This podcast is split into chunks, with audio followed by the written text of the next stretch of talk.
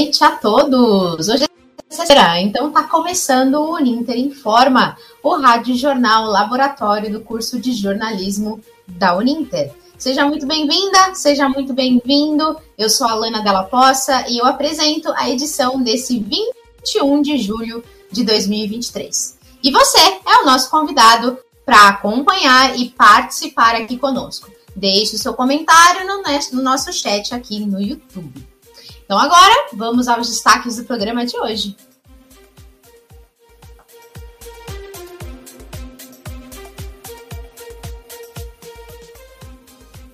A aprovação da reforma tributária pode não corrigir desigualdades históricas. Conheça também as novas regras do programa Minha Casa Minha Vida. A seleção brasileira estreia na Copa do Mundo de Futebol Feminino nessa segunda, dia 24, em busca do primeiro título. No Comenta aí dessa semana, você ouve a opinião de Carlos Roberto Dickel Jr. sobre o avanço do futebol feminino no Brasil. E você também confere as novidades do portal Mediação, as notas de serviço, a previsão do tempo, a agenda cultural. É agora, no Uninter Informa.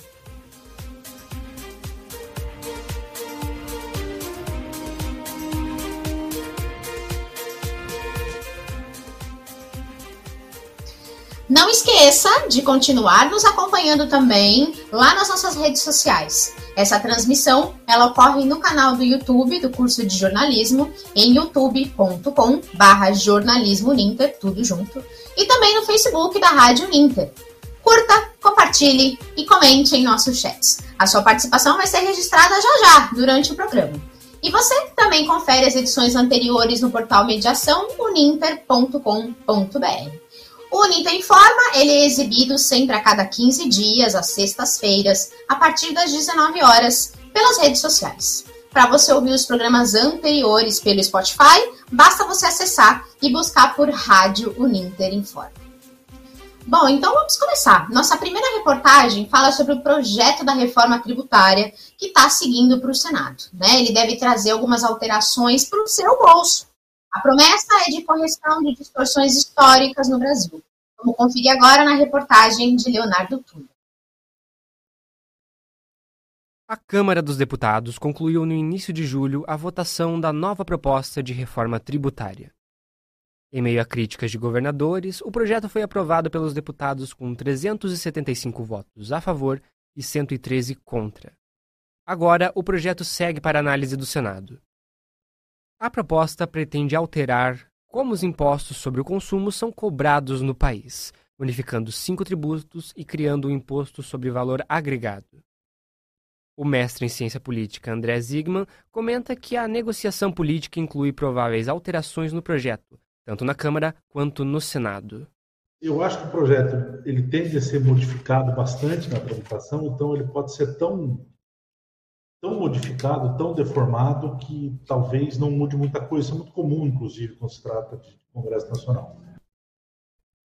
Arrecadados de diferentes formas, os tributos são responsáveis por viabilizar políticas sociais e aprimorar as infraestruturas de saúde, educação e segurança pública. No entanto, o modelo de tributação vigente desde 1988 se tornou complexo e ineficiente, aumentando a concentração de renda no país. Segundo o artigo publicado pela Oxfam, os impostos que viabilizam políticas sociais são pagos majoritariamente pelos trabalhadores. O estudo mostra que 10% dos brasileiros mais pobres gastam 32% de suas rendas somente para arcar com os tributos. Em relação aos 10% mais ricos do país, o percentual não passa de 21%.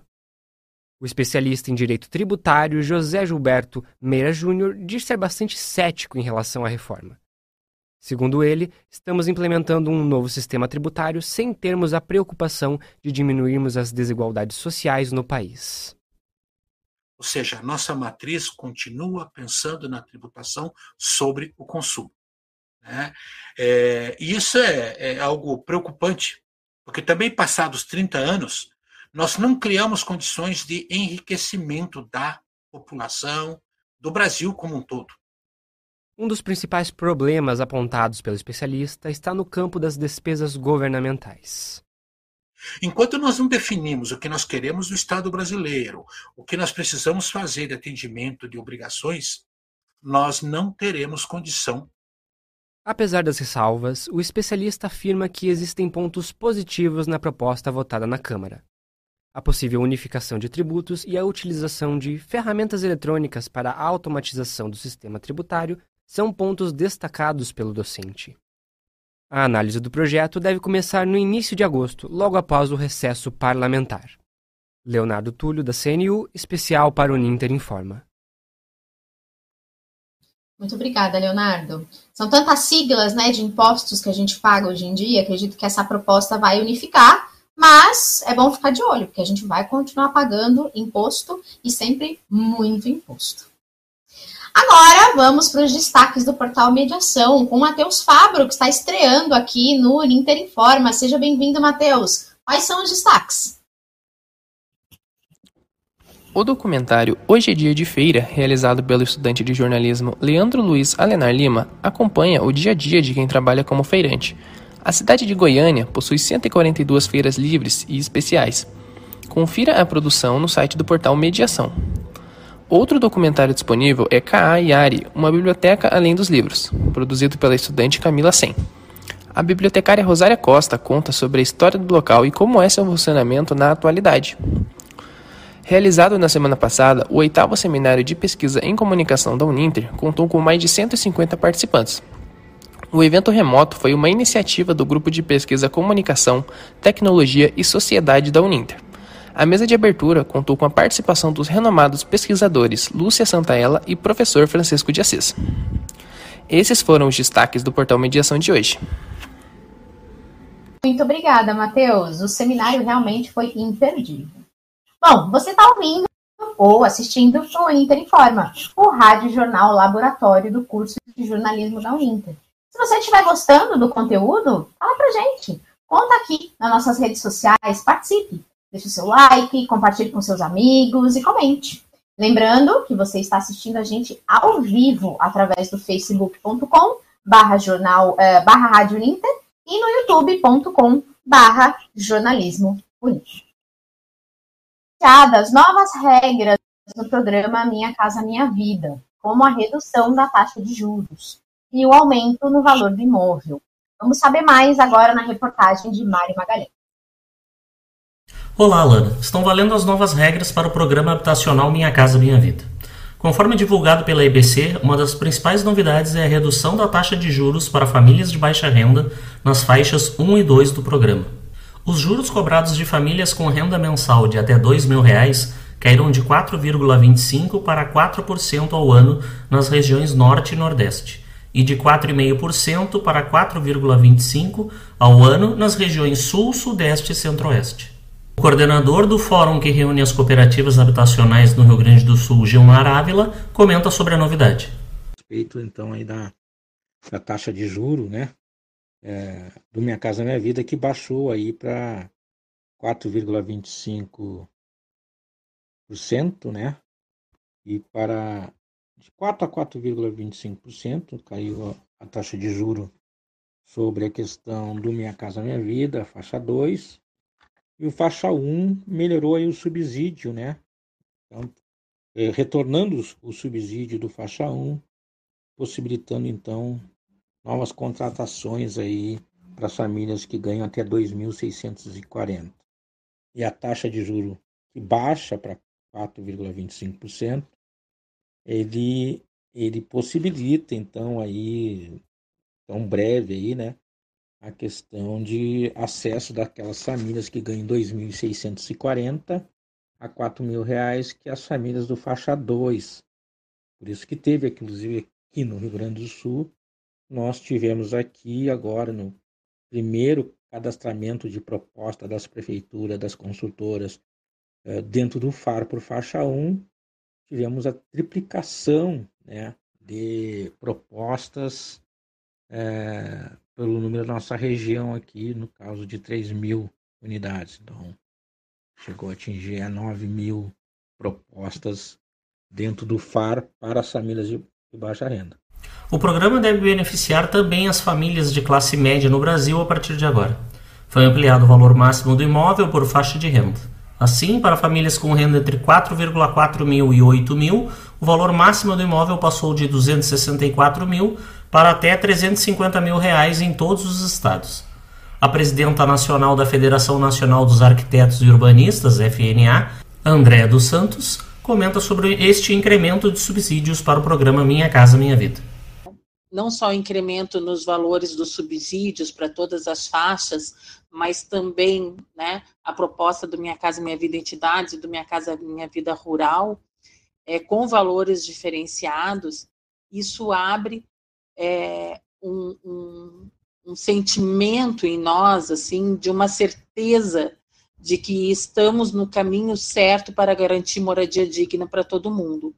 Então, o incremento é, no subsídio dentro desse programa, ao mesmo tempo, a, a redução dos juros, né, é, e o aumento é, não só do subsídio, mas do, do imóvel, né, que as famílias vão poder, do valor do imóvel que as famílias vão poder adquirir, isso vai é, é, ampliar o leque né, das famílias poderem acessar né, esse programa que ele é fundamental para o desenvolvimento do país, para a qualidade de vida da população mais pobre né, do nosso Brasil. A estimativa é de que a medida traga um incremento de 57 mil novas contratações, das quais 40 mil ainda em 2023. Quem quiser saber mais pode acessar através do site do Ministério das Cidades na plataforma www.gov.br ou nos sites dos bancos governamentais da Caixa e do Banco do Brasil. Mário Magalhães para o Ninter Informa. Obrigada pela reportagem, Mário. Então, falamos de impostos, pagamos tanto, né? Nada mais justo do que nós tenhamos aí condições melhores para garantir um teto para morar, né? É uma coisa tão simples, tão básica, que todos temos direito.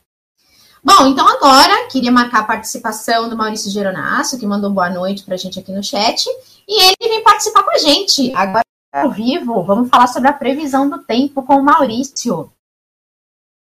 Boa noite, Maurício. Olá, Como você está? Tudo bem? Boa, boa noite, tudo bem? Boa noite a todos e a todas que nos acompanham e vamos ver como é que fica a previsão do tempo para os próximos dias. Nos últimos dias, a passagem de ciclone e a entrada de massas de ar no, a entrada de massas de ar frio no país fizeram as temperaturas caírem em praticamente todo o sul, sudeste e parte do centro-oeste. O frio tem predominado especialmente no sul, onde houve registros de geada e até mesmo de neve em Santa Catarina. No entanto, previsões indicam que esse padrão vai mudar em breve. Ao longo dos próximos dias, prevalece sobre o território brasileiro uma alta pressão que vai inibir a formação de chuva e reduzir a nebulosidade em praticamente todos os estados. A exceção são alguns estados como Minas Gerais, Espírito Santo e Bahia, onde nuvens de chuva fraca ainda se mantêm ao longo dos próximos dias, evitando a formação de temperaturas mais altas. Isso se dá por conta de resquícios da última frente fria que avançou pelo país. As temperaturas máximas já estão muito altas em alguns estados, como Maranhão e Tocantins, que registraram na última semana temperaturas de 38 graus em Balsas e em Porto Nacional. Modelos de previsão indicam que as temperaturas similares também serão registradas no Centro-Oeste, especialmente no Mato Grosso e no Mato Grosso do Sul. Na região sul, especialmente do Paraná, temperaturas altas também serão registradas até a tarde de sábado, chegando a valores muito próximos aos 30 graus em vários municípios. Durante a madrugada, as mínimas chegarão a 20 graus em vários municípios, mas em nenhum momento cai abaixo de 10 graus. A umidade relativa também cai, especialmente em São Paulo, onde os valores ficam em torno de 30%, e no centro-oeste, onde os valores podem chegar a 20% ou menos, o que pode ocasionar diversos problemas de saúde. Com informações de IMET e Climatempo, Maurício Geronasso para o Inter Informa.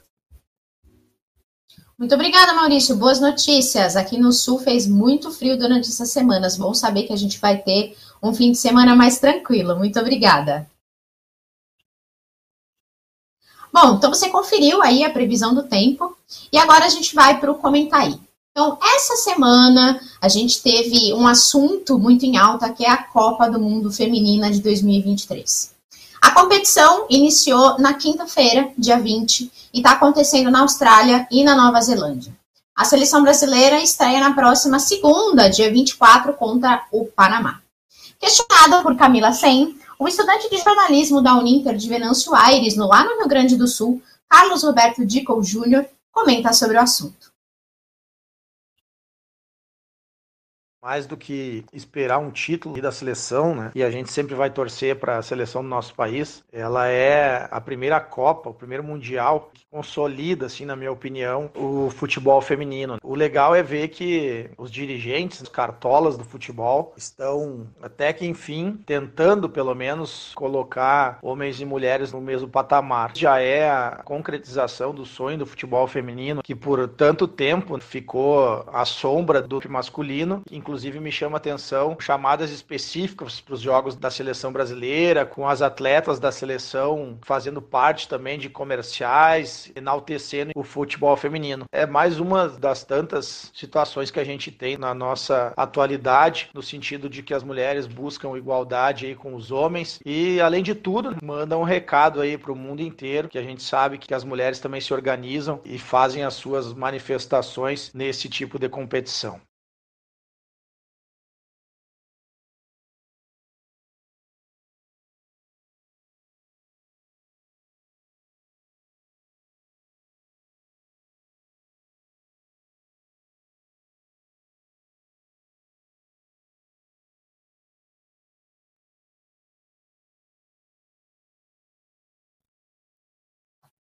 Bom, obrigada ao jornalismo. É de extrema importância a gente debater esse assunto, né?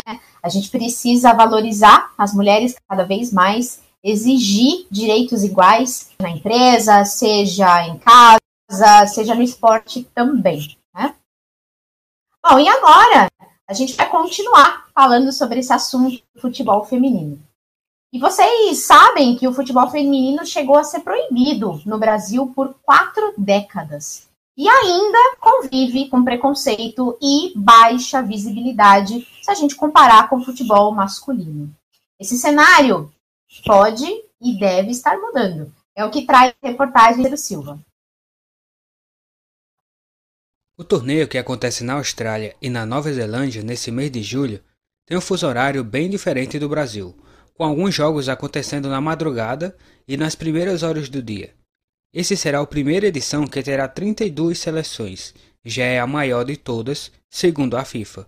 Com grande expectativa de audiência, no Brasil, terá sete jogos na TV aberta e todos os jogos transmitidos pelo YouTube. A comunicadora esportiva Érica Nascimento comenta sobre as expectativas com a transmissão da Copa do Mundo e para a seleção brasileira. Mas é ano de Copa do Mundo merecia todo o destaque, todo o respaldo como a Copa do Mundo masculina, mas infelizmente isso ainda é, não ganhou tanta repercussão. O fato é que a minha expectativa pessoal para essa Copa é de que seja diferente, como nas anteriores, pela força que o Brasil ganhou, pela notoriedade também, algumas coisas já mudaram, conseguimos o ponto facultativo que foi aprovado, Algumas cidades fizeram algo mais individual. Isso se chama valorização. Então, quando o futebol feminino é valorizado, as pessoas começam a notar. Nós precisamos adotar medidas comportamentais que sejam diferentes. Por exemplo, se alguém está ali criticando, eu estou numa mesa, estamos falando sobre futebol e o assunto é futebol feminino, de dizer, olha, o futebol feminino também é muito bom, tem muita menina boa, o Brasil está muito bem representado, o que essa Copa do Mundo vai nos representar, ninguém faz ideia do quanto o Brasil tem força. No Brasil, o futebol feminino vem ganhando maior atenção. O Campeonato Brasileiro deste ano vem sendo transmitido e tem ganhado cobertura por parte da mídia. Consequentemente, há uma procura maior de patrocinadores interessados em investir nos clubes. A jogadora profissional do Esporte Clube, Elba Pereira, comenta as condições atuais do futebol feminino. Bom, eu vejo que a gente teve um grande avanço, graças a Deus.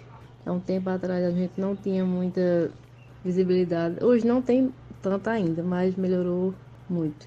Começou agora a ser transmitido o Campeonato Brasileiro, está sendo transmitido na TV aberta, não como o Campeonato Brasileiro Feminino, mas é o masculino, mas é um grande avanço. Vários clubes hoje já têm o, o time feminino também, como Flamengo, Palmeiras, Corinthians, tem estruturas para as meninas, mas seguimos na luta, né, de sempre. Sempre tudo para as mulheres é mais complicado, muito mais difícil. A luta sempre foi e sempre será muito grande. Mas vamos seguindo em busca para conquistar cada vez mais os nossos espaços e, quem sabe, um dia ter 100% que tem no, na categoria masculina, ter a feminina também. Seguimos com fé, né? E lutando. Cícero Silva para o Ninte Informa.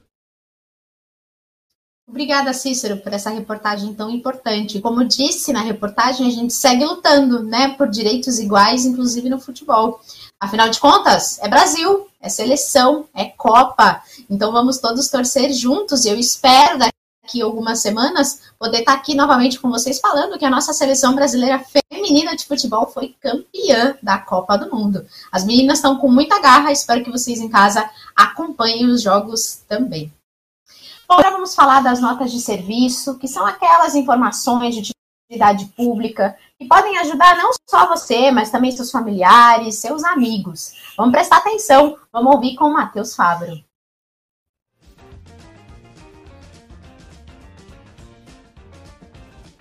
Bancos aderem ao Desenrola, programa para pessoas com renda mensal de até 20 mil reais. A iniciativa permite renegociar dívidas diretamente com as instituições financeiras Bancos participantes também devem limpar o nome de quem tem débitos de até 100 mil reais. O Programa de Apoio ao Desenvolvimento do Audiovisual Brasileiro, o PRODAV, está com chamada aberta para financiamento de produção de conteúdo regional e independente. Podem se candidatar projetos de produção independente de obras audiovisuais brasileiras, com destinação inicial ao campo público para televisão. O edital é voltado para segmentos comunitário, universitário e legislativo e emissoras que exploram o serviço de radiodifusão pública e televisão educativa. Mais informações em www.brde.com.br. Repetindo, www.brde.com.br. O governo federal abriu dois grandes concursos. O Instituto Brasileiro de Geografia e Estatística, IBGE, publicou dois editais para preenchimento de 7.548 vagas temporárias. A remuneração prevista varia de R$ 1.300 a R$ 3.100. Outro edital que deve sair em breve é do INSS, o Instituto Nacional de Seguridade Social. Devem ser ofertadas mais de 7 mil vagas em todo o país. O salário varia de 6 a 9 mil reais. As informações são da empresa Brasil de Comunicação e do portal gov.br.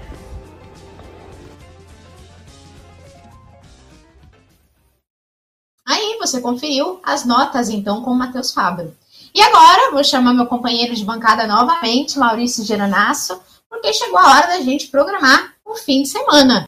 E aí, Maurício, o que, a gente tem de bom aí na nossa agenda cultural? Então, Alana, a 22 edição do Festival de Inverno de Paranapiacaba começa nesse sábado e toma as, toma as ruas do distrito de Santo André, no ABC Paulista, durante os dois próximos finais de semana. São cerca de 60 atrações espalhadas nos dias 21, 22, 29 e 30, sempre às 11 Sempre entre as 11 e as 18 horas, a programação estará espalhada por diversos palcos. Apresentações de samba, MPB, forró, rock, punk, hip hop, reggae, maracatu e moda de viola estão entre as atrações. Todas as atividades do festival são gratuitas, sendo apenas sugerida a doação de alimentos não, não perecíveis ou itens para a campanha do agasalho do Fundo Social de Solidariedade. Duas praças de alimentação no antigo mercado e nos galpões das oficinas vão oferecer opções de food truck e beer truck e barracas gastronômicas. Os detalhes da programação podem ser conferidos no site do festival em santoandré.sp.gov.br. Repetindo, santoandré.sp.gov.br. Ainda em São Paulo, o Latinidades, considerado o maior festival de mulheres negras da América Latina, chega à sua 16ª edição, no Centro Cultural de São Paulo e no Museu das Favelas, com shows, shows oficinas e debates. O evento acontece entre os dias 21 e 23 de julho para comemorar o Dia Internacional da Mulher Negra Latino-Americana Caribenha, celebrado no dia 25 de julho.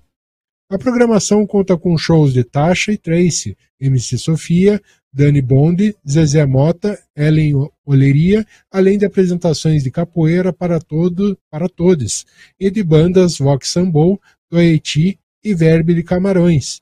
O evento vai celebrar ainda os 50 anos da cultura hip hop em parceria com o Fórum Estadual da Frente Nacional de Mulheres do Hip Hop. As atividades são gratuitas. Para participar dos debates é necessário preencher apenas um formulário de inscrição. O cadastro dá direito à alimentação e acesso à recreação infantil para que as mães possam aproveitar todas as atividades. Em parceria com a Feira Preta, o festival terá um espaço para empreendedoras exporem e comercializarem seus produtos e serviços. Neste ano, o Latinidade é orientado pelo Monte do Bem Viver, conceito que deriva dos povos originários, que privilegia uma organização coletiva. É um modo de vida inspirado em sociedades que relacionam as pessoas e a natureza a partir de um modelo alternativo ao capitalismo. No sábado, Zezé Mota apresenta o show atendendo a pedidos, com canções de artistas que ela admira, como Caetano Veloso, Elizabeth Cardoso e Luiz Melodia. Outro destaque da noite é Ellen Oleria, que deve cantar canções como Testando e Zumbi. Para, que, para esse dia, os ingressos podem ser, ser reservados no site do Latinidade. O encerramento do festival ocorre no Museu das Favelas, no domingo. A programação contará com oficinas, rodas de conversas, pocket shows e homenagem às mulheres que constroem o hip hop no país. O Festival Latinidades acontece no Centro Cultural de São Paulo, na Rua Vergueiros, número 1000, Paraíso, região sul, e no Museu das Favelas, na Avenida Rio Branco, 1269, região central, sexta, dia 21 e sábado, dia 22, das 14 às 22, e domingo, dia 23, das 10 às 19. A entrada é gratuita. E esses foram os destaques da agenda cultural de hoje, Alana. Maravilha, Maurício. Deu até vontade de ir para São Paulo aproveitar este evento bom. Muito obrigada mais uma vez pela participação. Excelente fim de semana para você, Maurício. Tchau, tchau. Bom, então obrigado. é isso aí, pessoal. O Uninter Informa fica por aqui. Não se esqueça de acompanhar mais lá em facebook.com barra jornalismo Uninter e também o portal mediaçãouninter.com.br. Lembrando que o Uninter Informa ele é exibido a cada 15 dias, às sextas-feiras, a partir das 19 horas, pelo canal do curso de jornalismo da Uninter os programas anteriores você confere no Spotify. Eu desejo um excelente fim de semana para você. Eu sou a Lana Della Poça e eu estive na apresentação do programa de hoje. Os trabalhos técnicos foram de Bárbara Carvalho e Arthur Salles, das Centrais da Uninter. As reportagens foram de Leonardo Túlio, Cícero Silva e Mário Magalhães. Na edição participaram Camila Sen, Maurício Geronasso e Matheus Fabro. O editor-chefe foi Maurício Geronasso e a orientação e coordenação do curso de jornalismo da Uninter é do professor Guilherme Carvalho. Até a próxima!